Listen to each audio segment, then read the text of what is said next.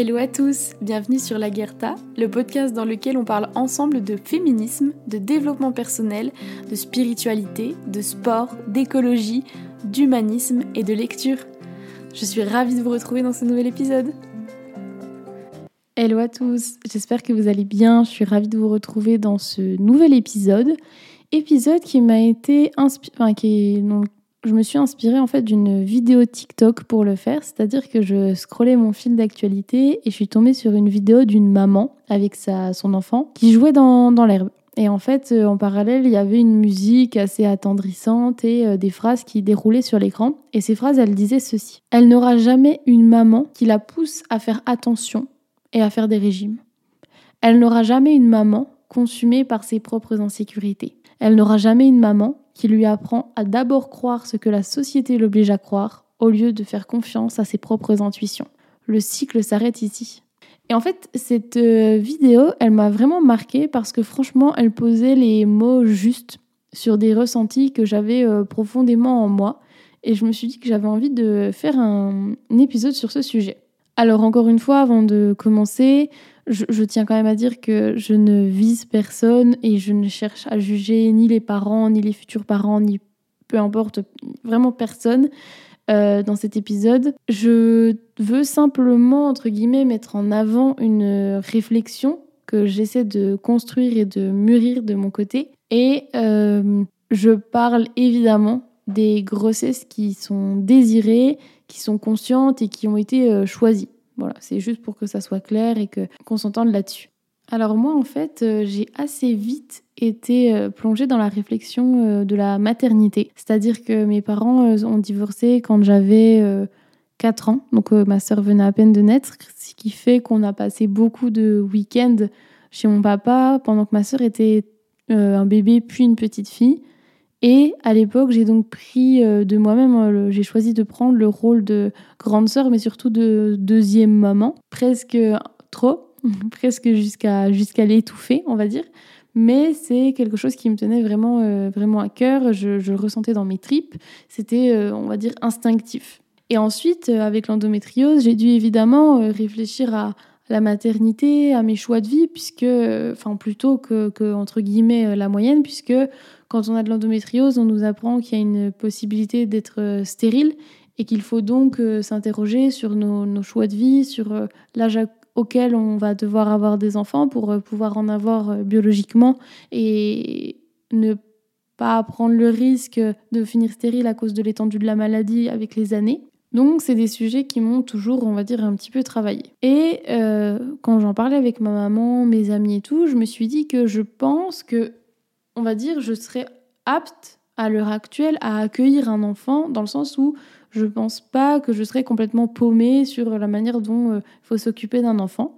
Et la seule chose en vérité qui pourrait me faire euh, remettre en question ma volonté d'avoir un enfant, ou du moins remettre en question le timing de, d'une grossesse probable, c'est vraiment mon état psychologique. C'est-à-dire que euh, je pense en fait que quand on a un enfant, on a vraiment euh, une véritable responsabilité. L'enfant qu'on va avoir, il va avoir un impact sur le monde, sur les hommes à travers les relations sociales qu'il aura, sur euh, l'écologie, euh, vu le nombre qu'on est déjà et donc les, problèmes écologiques auxquels nous sommes déjà confrontés. Et donc, il aura cet impact sur l'écologie, la planète, etc. Et je trouve que on a trop facilement lié cette idée d'avoir un enfant avec le fait d'être amoureux et d'être heureux. C'est-à-dire que souvent, je vois autour de moi ou même dans la pop culture ou quoi, on a un enfant parce que on est heureux avec notre conjoint, notre conjointe, on est dans une situation euh, financière stable, le monde autour de nous euh, a des enfants, je veux dire nos copains, on trouve ça trop mignon, c'est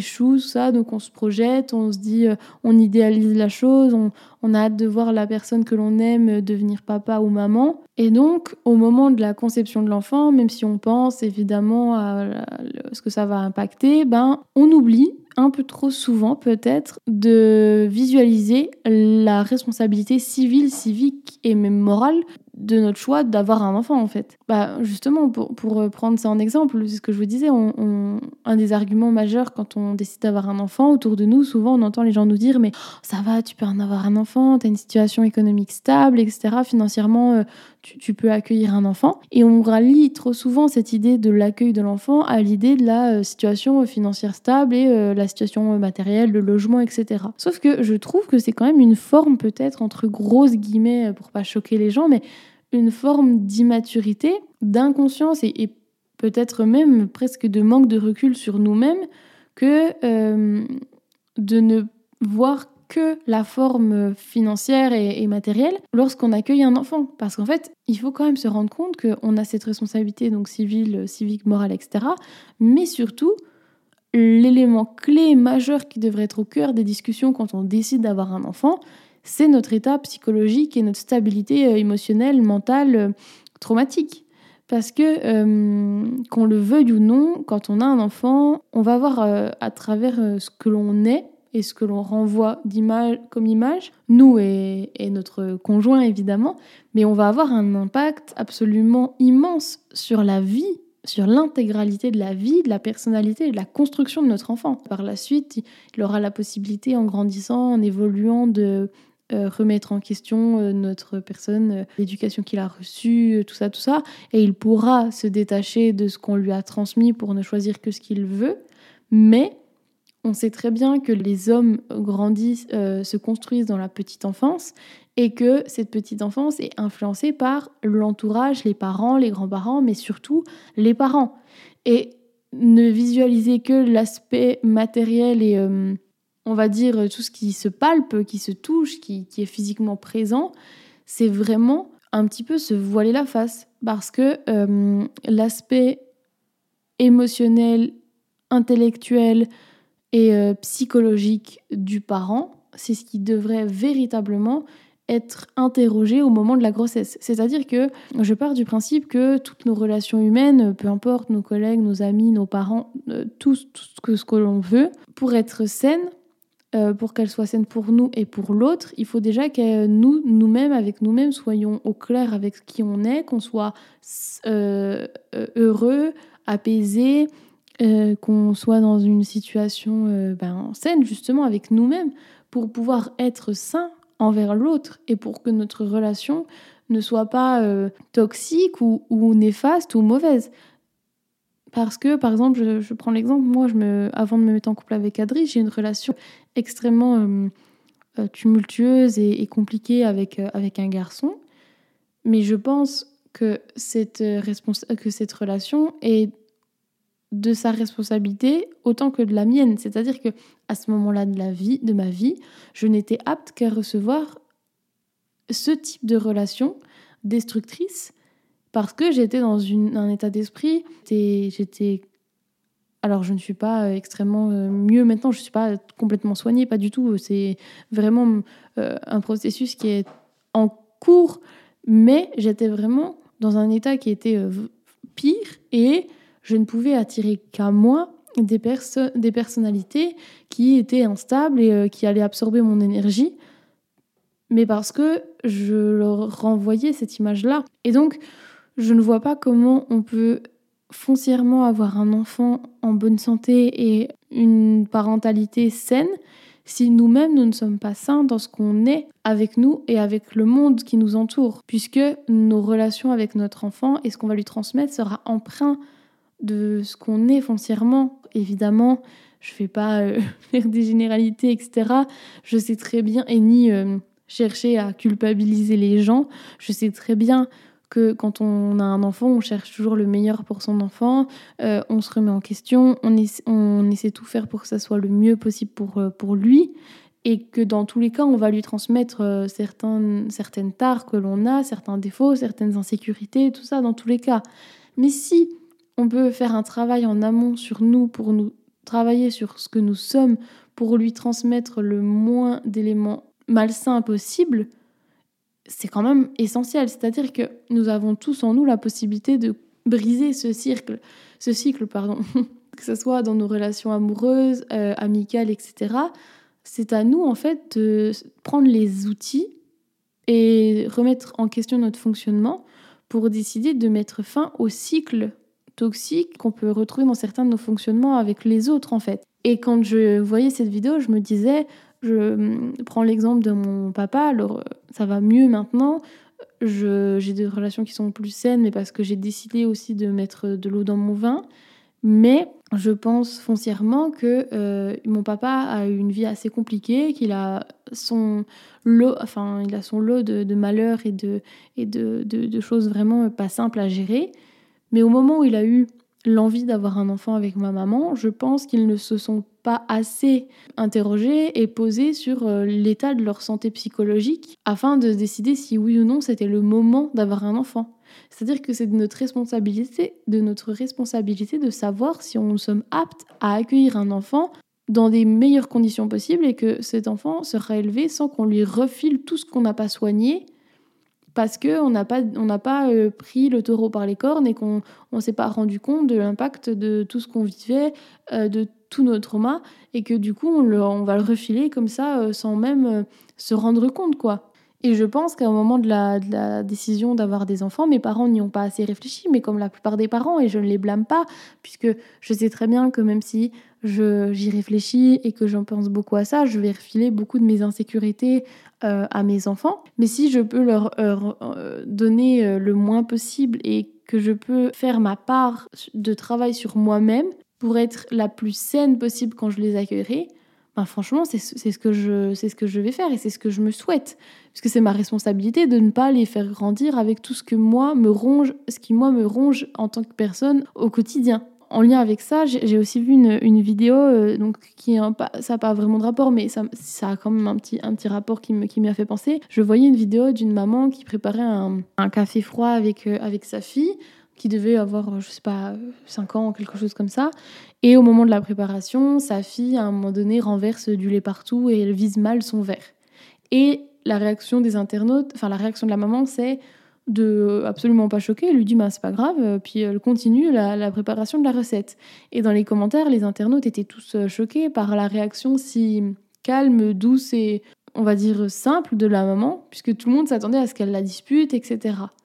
Et en fait, dans cette euh, constitution de, des cycles néfastes qu'on crée autour de nous, il y a aussi cette idée de Enfin, il faut aussi sortir de cette idée d'attendre des gens qu'ils soient plus que ce qu'ils ne sont censés être à cet âge-là.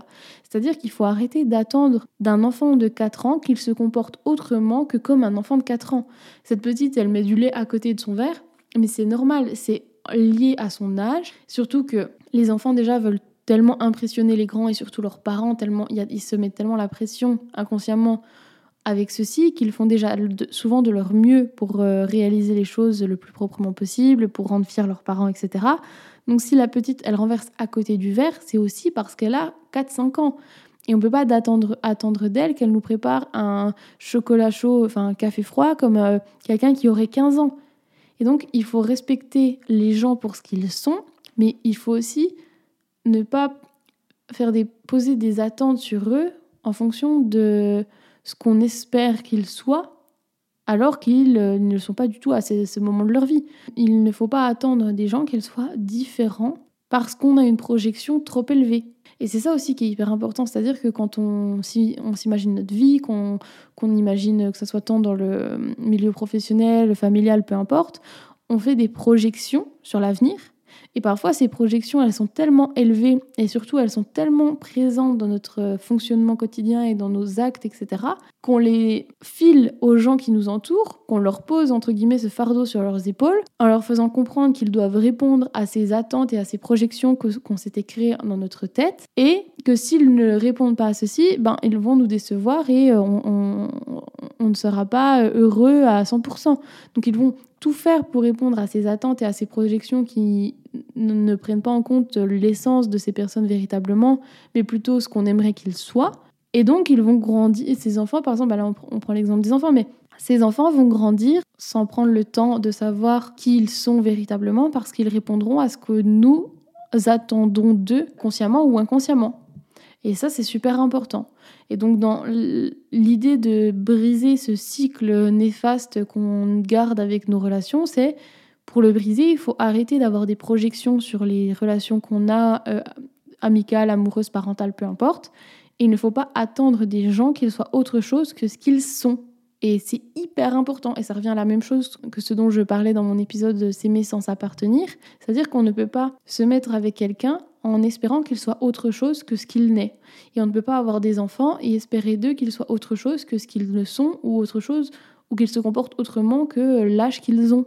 Et euh, franchement, c'est hyper important et en fait, ça permettra à chacun d'être plus à l'aise avec euh, et qui plus à l'aise avec sa propre construction sociale et psychologique.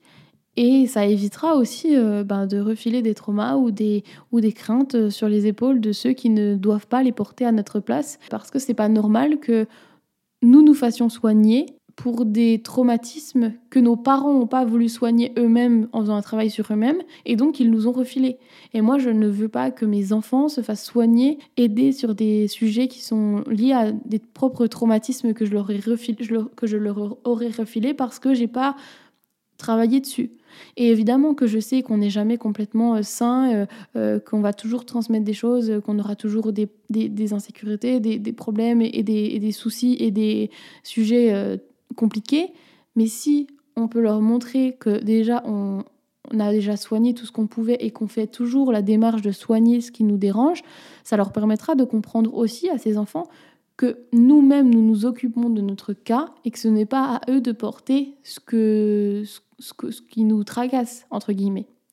Et voilà. Et en gros, c'était juste ce que j'avais vraiment envie de, de mettre en, lumière dans cet épisode parce que je me dis que c'est hyper important et que euh, ça se veut pas du tout euh, un jugement critique ou, euh, ou acéré de, de, ce, que, ce que les parents font, parce que je sais très bien que les trois quarts du temps, tout le monde fait de son mieux, mais c'était la réflexion que j'essaie de mûrir et de changer, euh, enfin de, faire évoluer ces dernières années, et en tout cas, c'est les dernières choses que je pense par rapport à la maternité à ce jour, entre guillemets.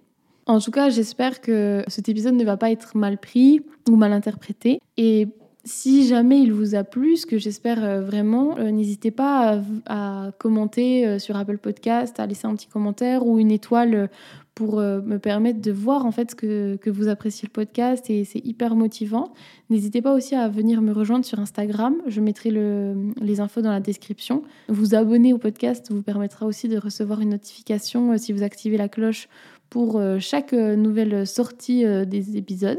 Et si vous avez par hasard une histoire de vie que vous avez envie de partager ou qui potentiellement pourrait être un thème pour un des épisodes du podcast, n'hésitez pas à m'écrire à l'adresse mail que je mettrai en description. Ça me ferait très plaisir et je vous lirai avec la plus grande attention. En tout cas, j'espère que cet épisode vous a plu. Moi, je vous fais des gros bisous et je vous dis à la prochaine. Prenez soin de vous.